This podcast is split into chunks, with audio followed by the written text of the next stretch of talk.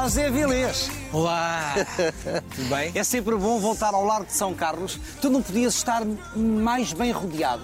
Deste lado, a Casa da Ópera, não é? O Teatro Nacional São Carlos. Daquele lado, a casa onde nasceu um dos nomes maiores da nossa poesia, Fernando Pessoa. E ali oficias tu no Belcante. Aliás, esta é a casa do Belcante. Esta é a casa do Belcante. Tudo se passava, muito se passava nesta zona. Sim, aliás, penso que o restaurante, que era ao lado do atual Belcanto, Exatamente. foi criado em 1958, para aí. E aqui vinha a elite da sociedade. É o teu maior orgulho. É um dos meus grandes orgulhos. Não consigo dizer que é o maior, mas é um Mas é o mais estrelado dos teus orgulhos. Isso é. Duas estrelas Michelin. Isso é. Vamos conversar lá dentro? Então vamos lá. Till I die I'm gonna do it my way. Licença. Com licença. Ó José, uma, uma cozinha é para ti um santuário? em que tu és o oficiante? Agora, a primeira, a primeira pergunta que eu não sei responder. Sabes, sabes. Não, é um lugar muito especial. É um lugar muito especial. É é onde eu passo muitas horas, já passei milhares de horas. Passas grande parte da tua vida. É um passo grande parte Se da não minha for vida. nesta, é noutras. E é onde nasce hum, A uma maneira que eu tenho de cuidar dos outros, que não é mais do que isso, na verdade, eu acho. Mas nasce de que maneira? A receita, como é que nasce a receita? Como é que nasce uma receita original? É primeiro na tua cabeça, o encadeado de ingredientes, as mancebias que achas que possam resultar e depois vens para a experimentação? É, eu diria que 90% é feito primeiro fora da cozinha, na minha cabeça, eh, depois venho para a experimentação e o que acontece é ou se afina esses 10% ou o prato acaba, morre não, não funciona. É muito difícil depois o prato ser totalmente criado depois no fogão, mas acontece também às vezes em 10 pratos que eu venho testar, eh, que a minha equipa está a testar, que estamos a testar em conjunto, eh, às vezes nasce um completamente diferente e esse foi criado completamente. It's the rising sun E o que é que se sente quando, quando nasce a receita apurada, afinada? Eu acho que a Acho que era o sensação... Briat Savarin, peço desculpa te interromper. Acho que era o o Briat Savarin que dizia que a descoberta de uma receita nova era tão importante para a humanidade quanto a descoberta de uma estrela. Sentes isso? É, Eu, eu costumo dizer que eh, a invenção da cozinha e da música são talvez as invenções mais importantes do universo. Eh, não sei se são se não, mas eu sinto isso. Eu acho que eh, o criar algo novo é talvez a sensação eh, mais extraordinária da vida. E, e eu acho que não é por acaso também que ter filhos é também das coisas mais extraordinárias que há, também por essa criação de algo novo. E por isso criar um prato é também uma sensação eu diria quase eh, mágica, sobre-humana. Eu às vezes sinto-me um bocadinho super-herói quando estou a criar mais, mas não sou. E é arte ou é um, um ato criativo? Eu acho que é uma expressão artística, é um ato criativo e depois a cozinha é muito mais até eh, artesanato quase do que arte, eh, mas que tem algum, alguns atos criativos. Acho curiosa essa analogia entre a receita e a música. Eh, eh, portanto, eh, todas as notas eh, numa receita têm de se ligar entre si. É, eu falo E tu és muitas um vezes. talvez, talvez. Eh, eu, eu falo muitas vezes em eh, comparação de sabores, de notas de sabores com notas musicais, com Sim. acordes musicais. Eh, até os sustenidos e os bemóis, e não- o conseguir estas variantes também nos sabores, o, o explicar eh, através da música um sabor, eh, o mais ácido, o agudo, uma coisa com mais gordura, ser algo mais grave, e poder brincar à volta disso. E eu só posso falar assim porque não percebo nada de música, apesar de agora estar a aprender piano e guitarra. Porquê? Porquê agora? Isto foi um ano muito complicado. Tem sido, tem sido um ano e meio. Ainda estamos Eh, em ainda plena estamos. pandemia, não é? Eh, e senti que precisava de, eh, de me agarrar a outras coisas. Na verdade, comecei um bocadinho antes da pandemia. Eh, ainda me falta muito, não sei se alguma vez vou conseguir tocar mesmo. Mas o aprender uma nova linguagem é extraordinário. E achas que o chefe pode eh, valorizar-se através dessas aprendizagens também? Acho que sim, eu acho que tudo o que nós somos hoje é fruto de tudo o que nós vivemos, do nosso conhecimento, das nossas experiências. Eh, e sem dúvida a música poderá valorizar, eh, mas acima de tudo é talvez num ato agora mais egoísta, eh, vou a- pensar em mim, no que eu posso trazer para mim e não depois o que é que isto pode dar aos outros, mas certamente se eu melhorar também, alguns outros podem ganhar com isso. Isso é curioso, porque se há ato que não é egoísta, é este criar uma receita. Tu há pouco dizias que era também uma forma de cuidar dos outros. Portanto, tu estás a pensar nas pessoas que vão provar nos teus restaurantes aquilo Claro, que tu querias claro. com a tua equipa. Cozinhar é cuidar. Não há, eu não encontro outra definição melhor. Eh, cozinhar é cuidar. Não, encontro, não conheço nenhum muito bom chefe, muito bom cozinheiro que não seja generoso. Quando não são, e eu os conheço só assim de conversa, desconfio logo da comida. Eh, porque de facto o que nós fazemos aqui, eh, e aqui quando estamos a pensar, é de facto o pensar como é que vamos cuidar eh, das pessoas. Isso também é muito curioso, porque cozinhar é cuidar, isso vai entroncar na cozinha matriarcal, na cozinha tradicional, que cuidava de nós. Sem dúvida. E pela qual tu tens um enorme respeito. Tu achas mesmo que é algo de transcendente. Acho, e inclusive penso muitas vezes que eh, o Belcanto é talvez um dos grandes desafios da minha vida. Criar um restaurante assim, tem 40 pessoas que trabalham aqui todos os dias, eh, muitas horas por dia, com criações eh, complicadas, com produtos que vêm de muitos sítios a todas as horas. ehm, mas é mais É difícil cozinha muito ainda- elaborada. Uma cozinha muito elaborada, eh, que tem muito pensamento por trás, tem muita dedicação por trás, muito esforço. Eh, mas é talvez mais difícil fazer aquela cozinha regional ehm, pura, onde temos que ir buscar a água à nascente lá da terra, eh, fazer como eh, quando se eu tivesse a provar me lembrasse da minha avó ou qualquer outra pessoa. Porque há a memória. Essa cozinha tem memória. Essa cozinha tem uma grande memória. Esta nós tentamos despertar a memória da outra e criar memórias novas. A cozinha tradicional tem memória, por isso nós temos sempre um ponto de comparação eh, e faz dela muito complicada. Isso faz com que a cozinha tradicional deva ser intocável. Eu, eu não acho, porque, hum, inclusive, eh, estou à vontade por falar disto, porque conferenciei já com a minha querida amiga Maria Lourdes Modeste, talvez a, a grande guru da cozinha tradicional portuguesa. A maior sabedora da maior cozinha sabedora, tradicional, hum, porque a própria tradição sofre muita evolução, eh, aqui no bom sentido. Eh, há muitas coisas que foram registadas numa determinada altura. Eh, e se eh, se acrescentar alguns temperos, por exemplo, a um peixe ou um marisco, eh, era porque ele não tinha uma conservação de vida e era preciso fazê-lo. Se ehm, Hoje essa conservação é possível essa conservação é facilmente. possível, porque quer dizer, o, o- o frigorífico é descoberto perto da Primeira Guerra Mundial, só chega à casa das pessoas perto da Segunda Guerra Mundial, para pensarmos aqui em espaço, em tempos. ah, e, e por isso, quer dizer, a conservação era feita de outra maneira. Ah, a maior parte das, das receitas da cozinha portuguesa e das cozinhas do mundo, ah, daquelas de casa que são passadas de avós para netas, de mães para filhas, ah, nascem por Marcadamente necessidade. feminina, marcadamente uma cozinha de feminina mulheres. de, de mulheres eh, nascem ehm, por necessidade de nos alimentarmos, eh, de conservação. Por isso, as técnicas, os chefes é que, de alguma maneira, começam a criar por vontade eh, de fazer algo novo. Ehm, a cozinha de casa, e que era muito criativa, que é muito criativa, nasce por necessidade. E a necessidade também faz isso, não é? A pessoa fica, ficar Ainda mais recordas criativa. receitas da tua casa e da Mi, Recordo. que era uma senhora Eh, que era muito sim. importante na tua casa? Eh, a, mim que tratou do meu pai em pequeno e depois de nós, eh, que foi para lá nova e ficou minha avó praticamente, já morreu há, há muitos anos. mas Praticava essa cozinha de que estamos a falar, essa não? cozinha mais tradicional. ehm, e, e não era.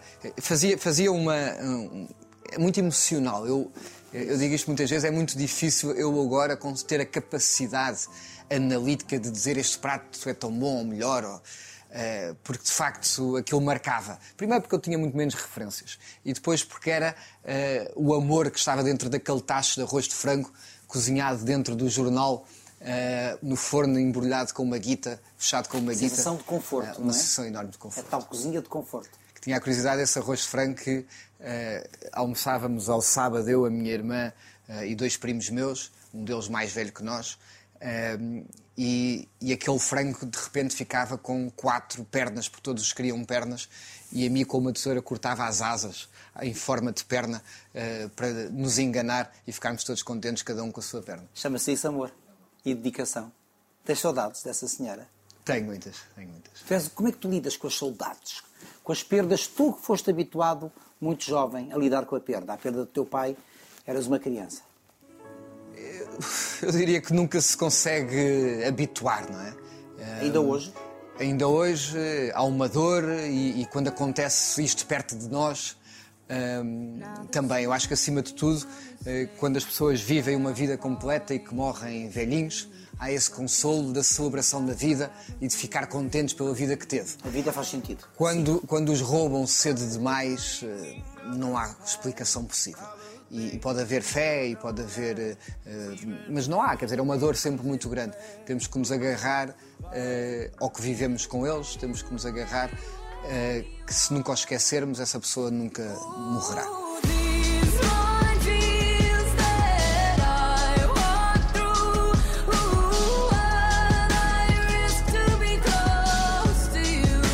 O que é que ficou do pai? Então, em sete anos.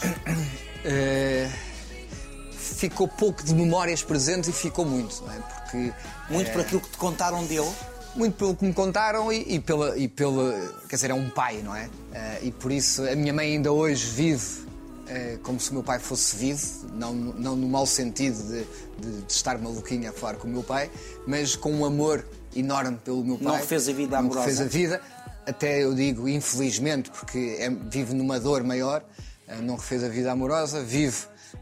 e muitas vezes eu, eu, quando partilho uma coisa com a minha mãe, imediatamente me diz. Eh, o pai gosta muito que diz de certeza, ou tinha gostado muito, às vezes já usa o passado, mas é, mas é este sentimento de um amor eh, enorme que nos transmite e que me faz também eu estar sempre em contacto com o meu pai, apesar das poucas memórias concretas, eh, mas que acaba por ficar uma memória de uma saudade e de uma vontade de, de poder falar.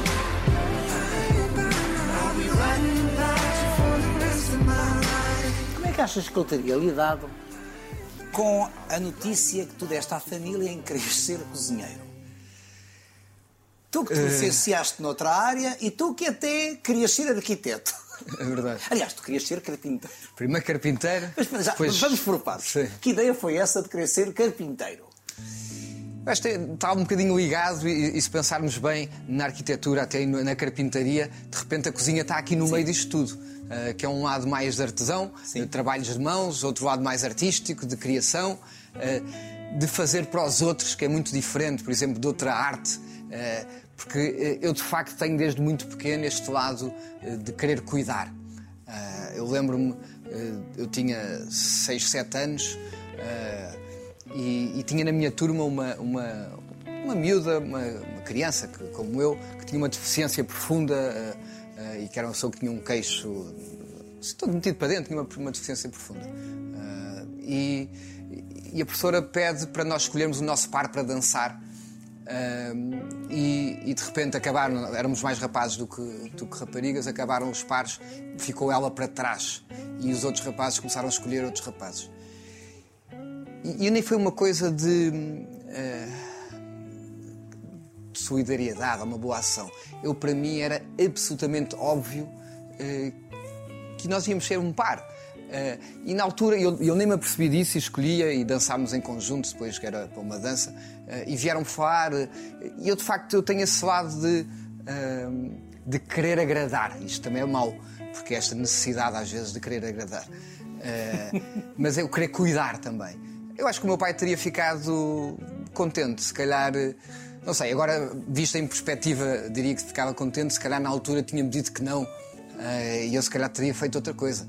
Eh, porque a vida, quer dizer, nós. eh, eu entreguei-me a esta minha paixão, mas a vida há muitas voltas e nós não sabemos em de- de determinada altura da nossa vida, quando nós estamos muito convictos de uma coisa, se não há algo muito forte que nos pode fazer mudar. Mas para uma família cheia de perganinhos, porque tu és eh, descendente de viscondes e de condes, eh, ser cozinheiro era algo, ahm, era algo menor ou já estamos numa fase? É porque durante muito tempo os cozinheiros eram vistos como a velha guarda dos cozinheiros iletrada que vinha do norte do país, que vinha começar por baixo, a esfregar a taxaria de cobre e depois fazia-se na tarimba. Nós estamos a falar já de outra geração de cozinheiros, não é? Eh, Que já têm curso em condição superior.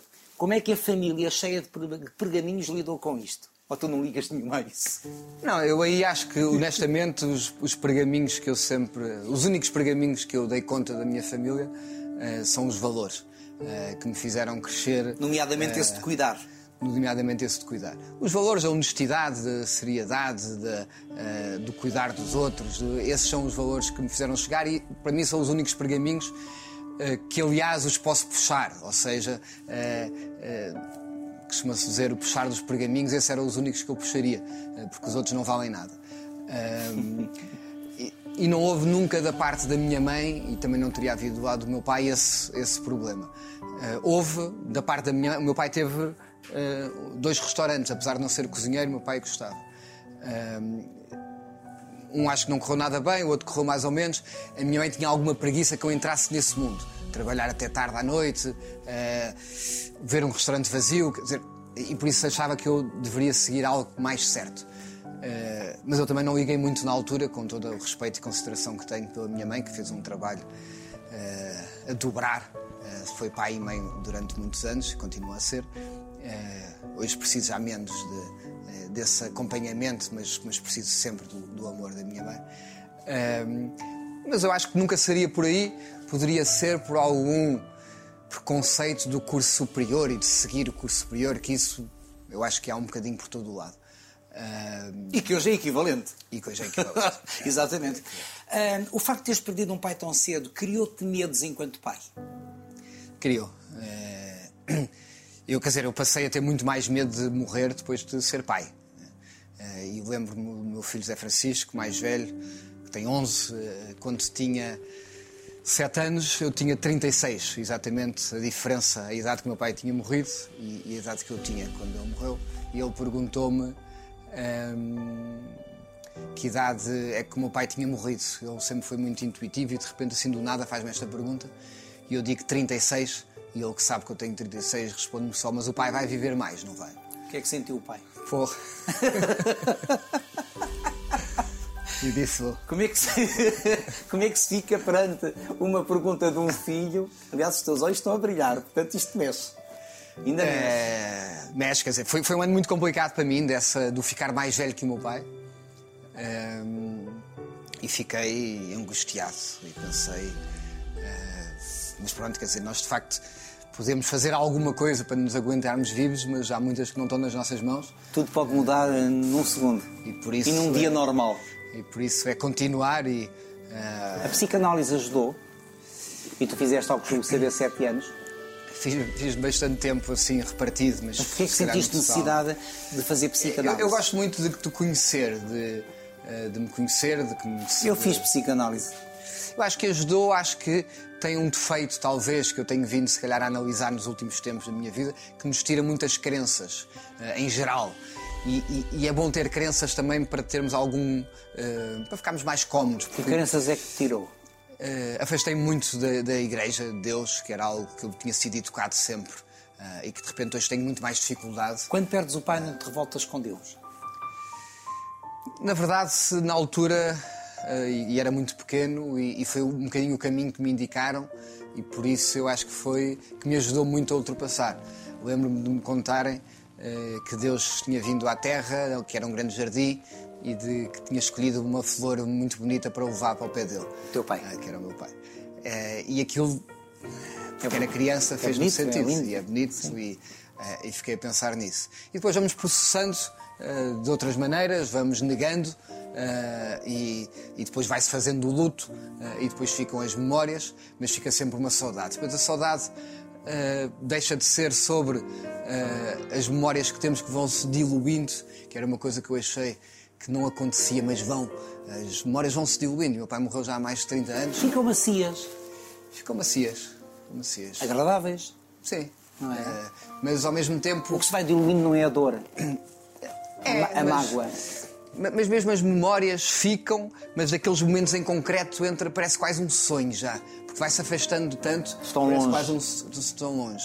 Eh, eh, mas fica, eu para mim ainda fica o cheiro, ainda tenho o cheiro do meu pai.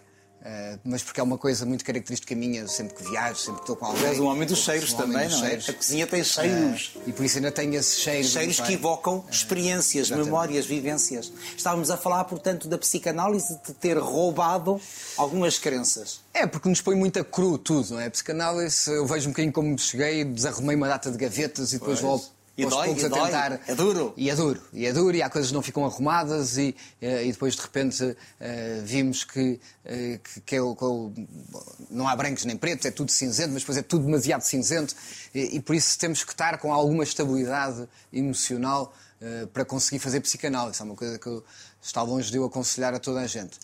Mas ajudou muito na parte criativa, ajudou-me a crescer, ajudou a conhecer-me melhor, ajudou-me a conhecer melhor. Mas tu tinhas dúvidas em relação a quê? Porquê é que foste fazer psicanálise? Porquê é que precisaste de mergulhar dentro de ti? Isso foi mais ou menos com que idade? Eh, eu deixei para aí há quatro anos, não fiz tudo seguido, Sim, fui sim, fazendo. é uma coisa recente. Eh, mas é uma coisa relativamente recente. Eh, Portanto, já eras um homem de sucesso, já eras um chefe de sucesso. Eu comecei a fazer psicanálise em 2008. Estava, tinha ganho a primeira estrela Michelin. no, no Tavares. Exatamente. Isto, isto, Manuel Luís, eh, sabes melhor do que eu, não é? Isto, o mundo, quando nós deixamos de ser eh, só o Zé, filho e irmão e eh, primo e marido e o que seja, e passamos a ser uma pessoa também pública, não, não gosto muito de- destas coisas, pessoas públicas, ou, isto de repente. Nós temos várias, eh, ou temos a nossa identidade, mas temos várias imagens. As pessoas olham para nós de maneira diferente. E se nós não E nenhuma delas muito- corresponde nenhuma àquilo delas que somos. corresponde à verdade. Exatamente. E se nós não estivermos muito concentrados, nós podemos nos perder disso. Ah, Correste e esse risco. Não sei se alguma vez corri o risco, mas tive medo por antecipação e resolvi ah, centrar-me. Ah, e resolvi centrar-me e é um, é um trabalho contínuo. é? Eu, ah, e, e por isso é que sabe muito bem estar com a minha família, estar com os meus amigos. Eu adoro estar com os meus clientes. Ah, mas o que os meus clientes me estão a dizer, ou o que eles acham que eu sou, não é o que eu sou. E, e- e por isso é bom para nos centrarmos, estarmos com as pessoas que realmente nos conhecem, que não têm problemas de nos dizer o que acham sobre o que nós estamos a fazer, que eh, nos podem criticar, eh, e, mas com conhecimento de causa, que não é uma agressão. ah, e, e- e por isso eu acho que a psicanálise também me ajudou um bocadinho nisso. Dá-te ferramentas. Dá-me ferramentas. E- Mas somos nós. Exatamente. Num percurso que é, que é difícil, que é duro muitas vezes. Falaste aí de críticas. Tu, tu és muito criticado. Como é que é o meio? Entre chefes, será como entre apresentadores de televisão? Há rivalidade. Ah, eu acho que há sempre um bocado, eu acho que nós estamos Mas a rivalidade fase- também é estimulante, pode ser É desafiante. estimulante, é estimulante. Sim. Eu, eu, eu, eu gosto muito de rivalidade. Eu acho é que temos que ser todos honestos connosco próprios e com os outros. Hum, eu acho que temos que ser. Eu acho que a rivalidade pode não, não ter invejas más, não é? Falam-se muito das invejas boas e más. Ah, mas eu acho que nós não podemos. E eu acho que em Portugal o que acontece é, é talvez tal- o nosso grande defeito em termos de país. É que Somos pequeninos. Somos muito pequeninos e isto é o, o, o crab syndrome, que o síndrome do caranguejo, que é ter um balde cheio de caranguejos. Isto eu, em miúdo, ia à pesca. eh, e sei bem que isso acontece. Um, um balde cheio de caranguejos. Isso é muito E interessante. os caranguejos que estão em cima podem sair do balde. Só que não, porque os que estão de baixo não os deixam e agarram-nos com as pinças e puxam-nos para baixo. Isto, em Portugal, nós vivemos muito assim. Eh, E há uma ideia errada. Quando o é- sucesso do outro, o, saltar fora do balde, pode ser estimulante para que nós Claro, também claro. possamos saltar. Porque se uns saltassem, os outros iam conseguir saltar também. Exatamente. E o problema aqui é que eh, é, eu acho que eu sempre lutei a minha vida para estar junto dos melhores cá em cima. Eh, que, é, que é bom. Mas dá muito mais gozo se o cá em cima for mais alto ainda. Ou seja, eu não é pôr os outros para baixo, é eu subir e estar junto deles. Eh, e, e há um bocadinho a ideia, às vezes, porque se calhar é mais fácil, ou aparentemente É mais muito, fácil é muito mais fácil. de pôr os outros para baixo para eu ficar melhor que ele. Mas isso não tem graça nenhuma. Isso é uma estupidez. E eu acho que há muito isso em Portugal em todas as áreas. Eh, somos pequeninos eh, eh, e há muito esse lado da inveja e, de, e, e se alguém começa a ter um bocadinho mais sucesso ou se começa a ganhar um bocadinho mais dinheiro ou se começa... Pronto, está tudo estragado. E por isso é também viver com isso e o com ladra a caravana passa e seguir em A frente. tua caravana passa muito bem, porque tu já tens aqui só neste restaurante duas estrelas Michelin. Isto, isto cá está, isto estimula-te a quereres a terceira, mas também por outro lado deve criar aqui uma enorme ansiedade associada à responsabilidade. Como é que se faz esta gestão? Eu acho que dizer, há a vontade minha e da equipa de chegarmos a uma terceira, Que é o- eh, que é o máximo, é o máximo. das estrelas, eh, mas acima de tudo há uma grande vontade de, eh, de entreter, de cuidar das pessoas que se sentam às nossas mesas. Elas têm que sair daqui felizes. Têm que sair daqui felizes. Acharem que este jantar ou este E almoço sabendo foi que entram aqui com expectativas elevadíssimas. E por Sim, isso isso claro. não é nada fácil. E todos os dias, ao almoço, ao jantar, isso é preciso, é preciso melhorar, é preciso eh, conseguirmos esse nosso objetivo. Mas uma coisa que eu disse já há muitos anos eh, e que volto a dizer, eh, eu num dia, que se tiver as minhas contas pagas e se já não me tiver a divertir, eu também facilmente deixo de fazer o que estou a fazer e vou fazer outra coisa. Porque isto só vale mesmo a Está nós com o gostarmos de piano. Qualquer coisa. Piano, vou ser carpinteiro, arquiteto, o que seja. Exatamente. Dificilmente vai acontecer isso, mas. Não ah, acredito também. mas ah, não tenho medo ah, de um dia dizer: olha, já foi, não passou, ah, agora vou fazer- outra coisa, ou vou me dedicar mais a isto ou àquilo. Porque eu acho que é mesmo muito importante ah, nós fazermos o que gostamos. Ah, e se temos essa possibilidade, ah, temos que fazer. E a, estrela Michelin é o teu Everest ou há prémios similares às estrelas Michelin, que são as mais, são as mais gabadas e referenciadas, que te são muito importantes? Já ganhaste outros prémios, nomeadamente franceses, da arte da cozinha. Sim, eu, eu acho que as estrelas é assim um grande barómetro, um guia que, que de facto tem um grande. Mas ainda hoje tem o valor que, Tem, sim. que tiveram antigamente, sim. Eu acho que quer dizer, começaram a aparecer em muitos países do mundo, ó, tem umas. eh, Não são bem comparáveis as duas estrelas aqui, como as duas estrelas, se calhar, em alguns sítios da Ásia, por exemplo. Têm critérios um bocadinho diferentes, ou mesmo nos Estados Unidos. Eh, mas eu acho que é assim o grande guia. Nós tivemos já várias vezes também na, na lista dos 50 melhores restaurantes do É mundo. verdade. Eh, já ganhei prémios, quer dizer, de melhor chefe do mundo, de- da Academia Internacional de Gastronomia. Quer dizer, mas que vale eh, o que vale. Eh, eu, eh, quer dizer, nada muda, quanto muito há mais responsabilidade. Nada muda em mim, eu não, eu não me olho ao espelho e não penso assim. Sou o maior. eh, Agora sim. sim. Eh, não, e, e isso é. Há aqui o exercício de humildade, é isso? Ou não? Também que é- falsa humildade, também não vale a pena. Não, eu acho que é humildade e ao mesmo tempo desilusão. Porque, porque eu achava que poderia sentir que eu agora, agora já estou descansado, já, já me sinto muito melhor, mas também não sinto. Por isso, de facto, é uma humildade colada a alguma desilusão de que nada disto me faz sentir melhor. E o que me faz, de facto, sentir melhor é quando alguém está a comer uma coisa que eu lhe fiz ou, não- ou que eu estou a cuidar de alguém e que as pessoas estão verdadeiramente E satisfeitas. tens aquela sensação de que nada disto é, é definitivo, porque te arriscas a perder uma estrela Michelin, o que é uma verdadeira tragédia para alguns restaurantes. Estou a lembrar, por exemplo, da célebre, do célebre Tour d'Argent, não é? Sim. Eu acho que hoje em dia já não é tão marcante essa tragédia, eh, mas nada disto é adquirido, quer dizer, e nós. eh, Por isso é que é uma responsabilidade. a 15 de março de 2020 nós sentimos isso, não é? quando de repente isto começa a fechar Exatamente. tudo. Eh, e quando os negócios correm bem, estamos a crescer, estamos a abrir restaurantes. Até no Dubai, Estamos com a Tasca. centenas e centenas de pessoas na equipa e de repente isto. E nós não sabemos o que é que vai ser amanhã. E a olhar para as contas e a vender o que podemos vender e a cortar aqui, a cortar ali e de repente como é que vamos eh, renascer, como é que vamos Como é que, o, como é que o Império, o teu Império, José Avilés, o senhor do Chiado e agora mais do que isso, ah, já está no Dubai e noutras zonas de Lisboa, como é que, como é que ah, o Império resistiu à pandemia? Com, com muita coragem, eh, acima de tudo, com coragem de assumir perdas. Acima de tudo foi assim. Porque nós Coragem assumida por ti e também pelo grupo que te Em apoia. conjunto pelos meus, comigo e com os meus sócios. Isso mantivemos sempre muito unidos e só assim é que era possível. E assumimos o encerramento de restaurantes. Sim, mas aqui é, o lado, perdas. aqui é o lado humano e criativo e o lado do dinheiro, não é?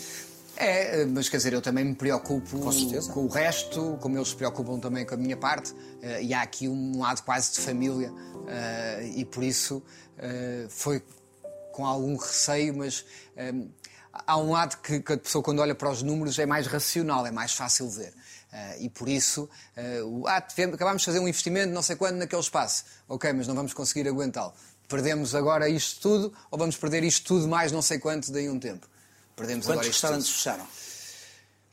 Uh, fechámos seis.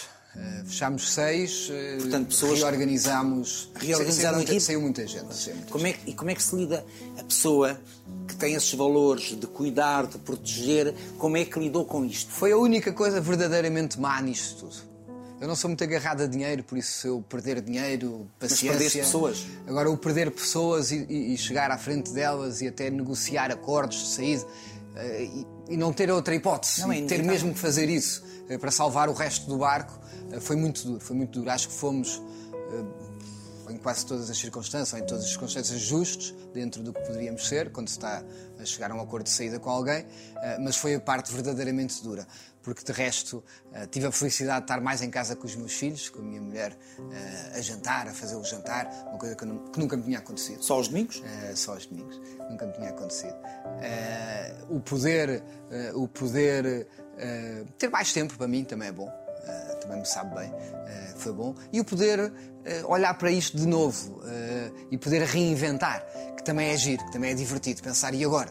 E agora que saíram estas pessoas e que a estrutura reduziu... A partir de uma é espécie vamos de caos, renascer. Exatamente. Contudo, e falaste aqui da família, e tu és um homem de família e és pai de dois filhos e marido da Sofia, hum, deve ser a área mais sacrificada da tua vida, esta área íntima, familiar, com uma profissão como esta. E ainda por cima com vários restaurantes para gerir e várias equipas. É, foi durante muitos anos, eh, sem dúvida, a área mais sacrificada. Depois eu comecei a pô-los na agenda, não num sentido de uma má obrigação, mas para não, para não marcar nada ali em cima. E, e a Sofia dava-me no princípio do ano, ou dá-me no princípio do ano, as datas da escola dos nossos filhos, as festas, isto, aquilo, do dia As do datas pai. que poderiam ser marcantes, Podiam ter o pai presente, sim. E eu marco tudo na agenda. Comecei a tentar também ter alguns fins de semana e estar em casa aos fins de semana, um fim de semana completo. Mas eles reclamavam a tua presença, por exemplo, nos primeiros tempos. Também eram mais novinhos, não é? reclamavam e depois deixaram de reclamar e de repente reclamaram agora outra vez há três meses quando eu voltei todos os dias para os restaurantes. Estavam mal habituados. Ficaram mal habituados durante uns meses e de repente a falar comigo já diziam: oh, pai, mas o pai depois já não vai estar cá a semana toda, deixa-me falar, deixa-me contar-lhe isto. Ah, e, e por isso, de facto, ganharam rapidamente também essa proximidade e sentiram também a, a saída outra vez. Ah, E para ti, qual é a importância realmente de cumprires essa agenda de acordo com as datas marcantes dos teus filhos? Do Zé Francisco e do Martinho? É assim, eu por mais é muito importante e por mais que nós todos na sociedade tentemos dizer que o importante é eh, estar com qualidade, que não é importante o tempo, é mentira. É também importante, mas o tempo é muito importante. Porque nós no tempo vimos coisas que só naquelas marcações não vimos. E por isso estar ali 5 horas só por estar ao lado dele, a jogar, a carta, a jogar às cartas, a falar de não sei o quê, não sei o que mais, vimos coisas e trocamos experiências eh, que são muito enriquecedoras e é isso que faz a relação. Eh, mas começar por algum lado é importante. E por isso Como é que aprendeste a ser pai? Faltando a referência do pai. Tão cedo. Eh, muitas vezes penso se sou um bom pai, mas eu acho que o pai. Aí a eh, e por inquietação. isso- E por isso não sei se. E por isso não sei se aprendi assim tão bem. Que dúvidas são essas? Quando é que tu achas que podes não estar a ser um bom pai? Isso quer dizer o quê? Não, eu, eu acho que hum, a exigência barra a permissibilidade, o, o, o tem que ser exigente até. Eu sou muito exigente comigo, muito exigente comigo. Já deu para perceber. Ah, e uma coisa que eu prometi a mim próprio foi não o ser com os meus filhos, tentar não o ser com a Sofia ah, e que não é fácil para mim. E por isso é tentar relaxar em coisas que. deixar, descontrair.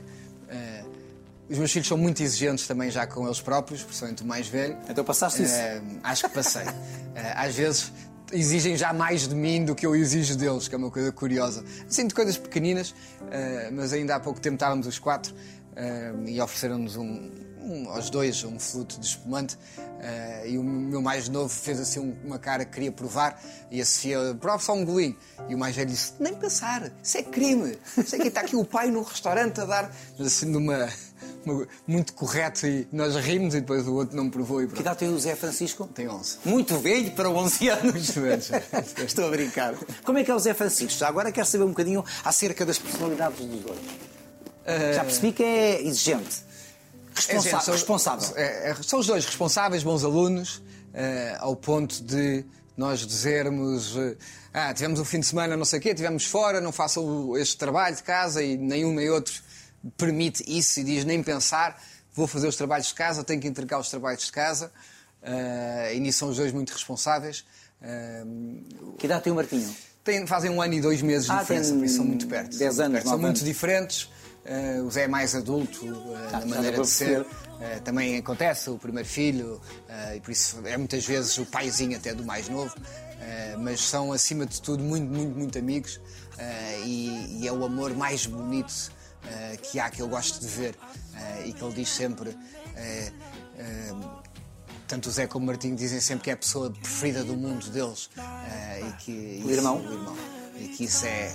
Eu Tens gosto irmãos? muito de ver. Tenho uma irmã. Também era assim. Também era assim.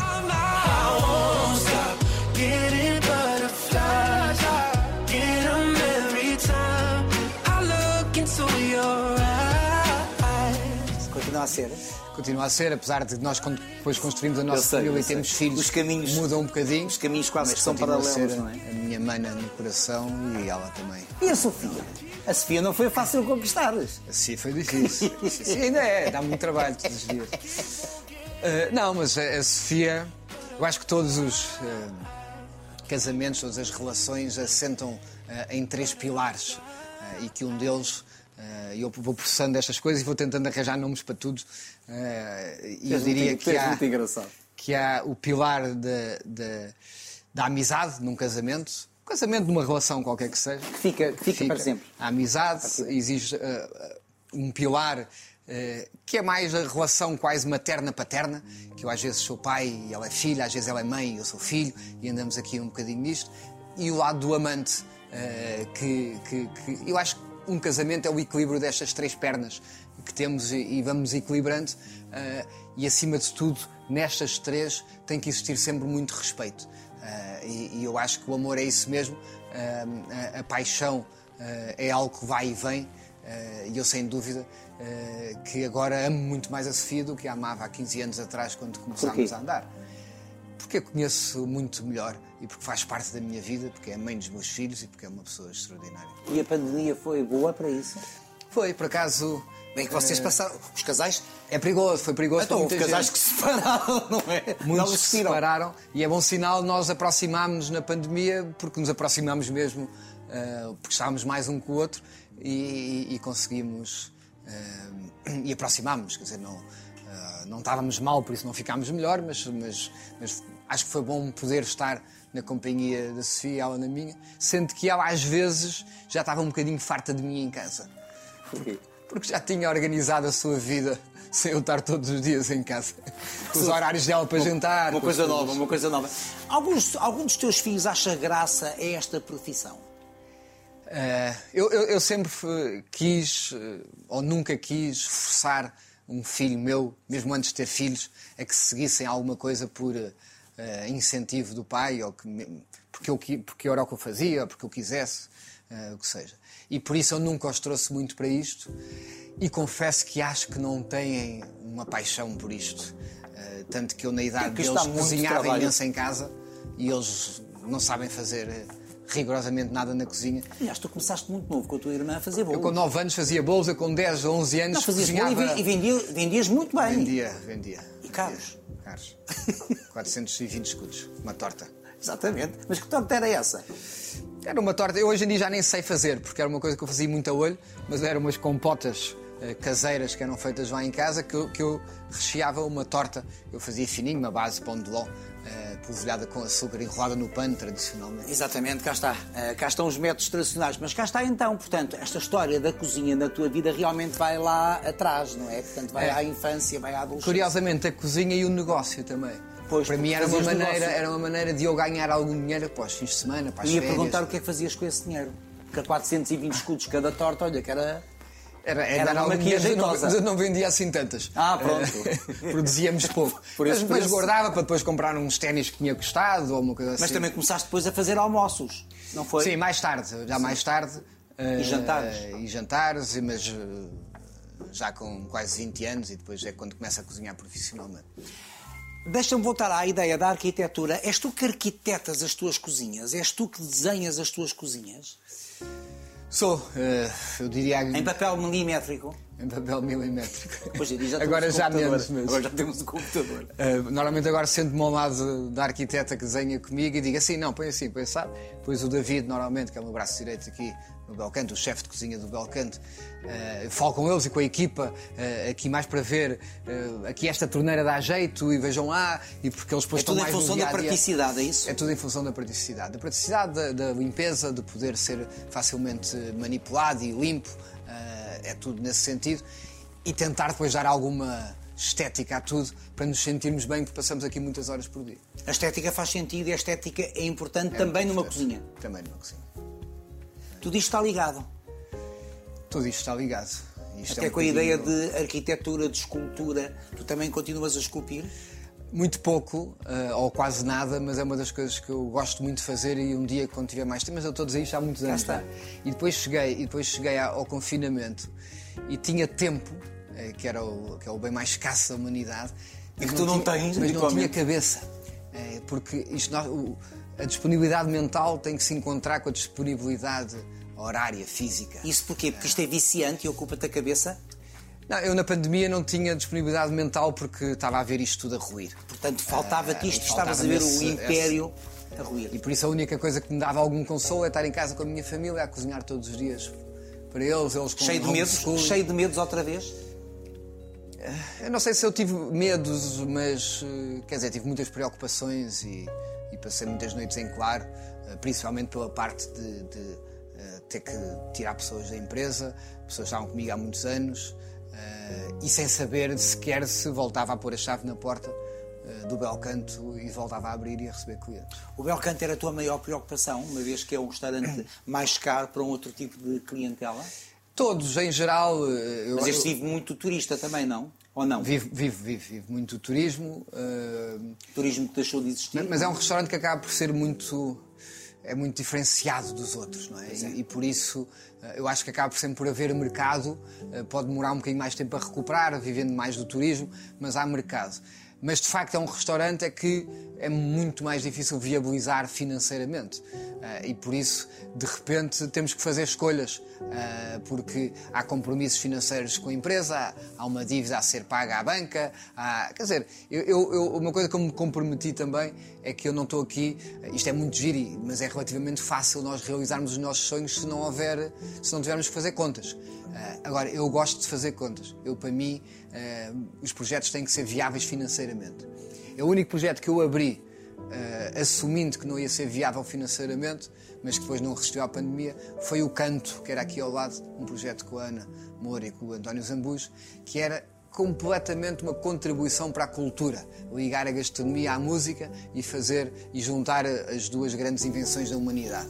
Gastronomia é cultura. Gastronomia é cultura. Também. Olha, em relação ainda àquilo que tu esculpes, quais são as fontes de inspiração? O que é que tu fazes? Para além de esculpir aquilo que nós comemos nos teus restaurantes e neste em particular. Agora estou a fazer uma maqueta em balsa eh, toda de um projeto que começou só na minha cabeça, mas que agora está mesmo a ser construído, eh, mas que ainda não posso revelar. É segredo. É segredo. Mas estou entretido com essa construção, eh, tudo em balsa, com 1 milímetro e 2 milímetros, não sei o quê, de espessura, eh, com uma cola UHU especial. eh, Oh, diabo, agora fiquei com a pulga atrás da orelha. Mas já que estás a falar em construção, como é que te construíste ao longo destes eh, 40 anos? 41 anos. 41 anos. Portanto, quem é, afinal, independentemente de todas as leituras que façam de ti, quem é este homem que eu tenho à minha frente, hoje? Eh, acho que sou parecido só com muitos outros. eh, eh, gosto de ser amado, gosto de amar, gosto de cuidar, gosto muito que gostem de mim. Porquê? não sei. Acho que se calhar algum, Psicanálise não te responde. algum trauma de infância, não sei, talvez algum, talvez algum mini abandono da minha infância. Mas acima de tudo gosto de me superar, gosto de, de fazer coisas novas, gosto de me divertir, gosto de. eh, eu gosto muito de receber os outros, gosto de proporcionar. É talvez das coisas que eu mais gosto de fazer na vida é proporcionar algo de bom aos outros e isso faz-me ser feliz. E pode ser à minha mulher, pode ser aos meus filhos, pode ser à minha irmã, à minha mãe, às minhas, à minha família, ou pode ser a pessoas que eu não conheço, eh, mas que as deixo com um sorriso na cara. És feliz ao dar felicidade. Sou feliz ao dar felicidade. Eu não sei se te disse alguma vez, eu gosto muito de ti. Obrigado. É recíproco. Obrigado. Estás-me a tocar ali? Acabou. Love only